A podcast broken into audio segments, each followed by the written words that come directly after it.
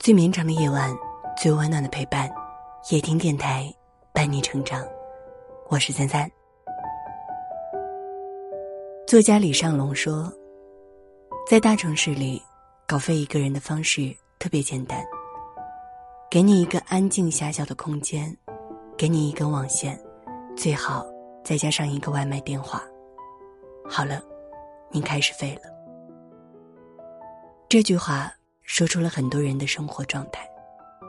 朋友青青失业七天，每天都在房间宅着，早上睡到十一点，点个外卖，吃完又躺床上继续刷剧。前几天我去看了他一眼，房间乱糟糟，不像一个女孩子的房间。我说他的生活一点都不讲究，他无奈地说：“都穷成这个样子了，还讲究个啥子？”我说：“穷不是你堕落的借口，真正懂生活的人，用不着花多少钱，照样也能把生活过得很滋润。”二零一三年，央视搞了个“你幸福吗”的调查，发现老百姓的幸福感随着经济增长却在下降。很显然，我们与美好的生活，差的，真的不是钱。都说。没有钱还谈什么诗和远方？我要是有钱了，肯定会过得比现在好，爱情婚姻都会美满。都说有钱了会如何如何，其实有些事情真的不是钱的事儿，而是你生活态度的事儿。作家林清玄曾说：“真正的生活品质是回到自我，清楚衡量自己的能力和条件。”在这有限的条件下，追求最好的事物与生活。不是生活决定品贵，而是品贵决定生活。余生，在平凡的日子里，让自己活得贵一点，才不会辜负这短短的一生。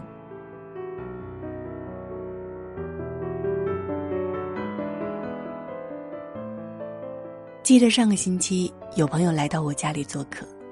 朋友逗我儿子说：“你的玩具这么多，送叔叔一个好不好？”儿子有些不情愿，有点舍不得。朋友接着说：“好啦，叔叔逗你玩呢。”记得我爸妈也经常对我儿子说：“你把玩具给妹妹玩一下，别这么小气嘛。”其实，我们都有这样的感受，不知道从什么时候开始，拒绝别人的要求就是小气。哪怕对方提出的要求有点过分，所以每次拒绝别人，心里就会特别不好受。在我们的生活中，我们有一半的烦恼都来源于不好意思拒绝别人，但是我们完全忘记了，帮你是情分，不帮是本分，开口拒绝是属于自己的权利。成年人的拒绝应该是理直气壮、干脆不拖拉的。对不起，我帮不到你。对不起，我不想去。对不起，我没时间。所以，如果你不愿意做的事情，要在第一时间说不。看过一个段子，是这么说的：这个事情我得跟我老婆商量一下。你不是没有老婆吗？所以没得商量。拒绝一直爽，一直拒绝一直爽。不妨从现在开始，果断说拒绝。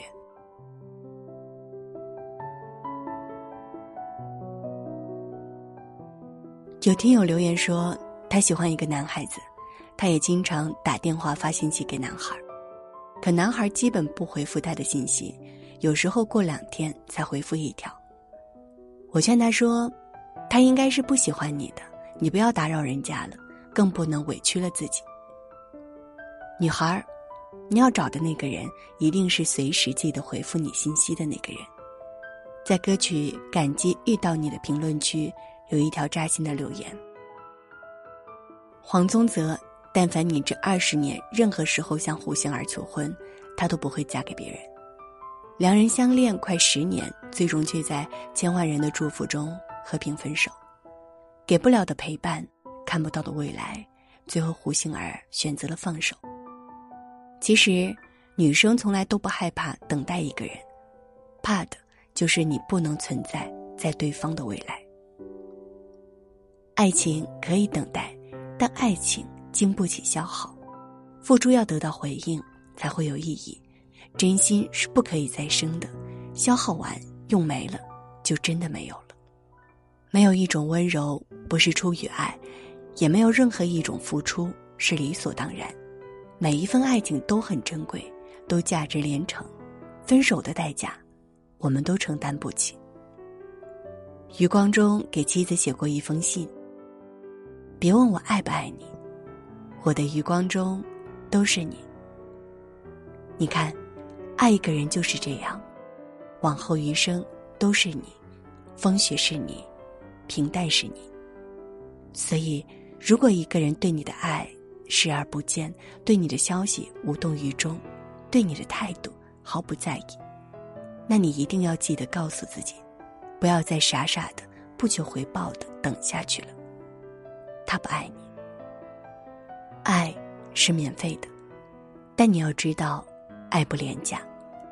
你应该值得和一个懂得珍惜你的人在一起，把你的真情给宠爱你的人。余生，学着让你的真心贵一点，不讨好，不迁就，不委屈自己。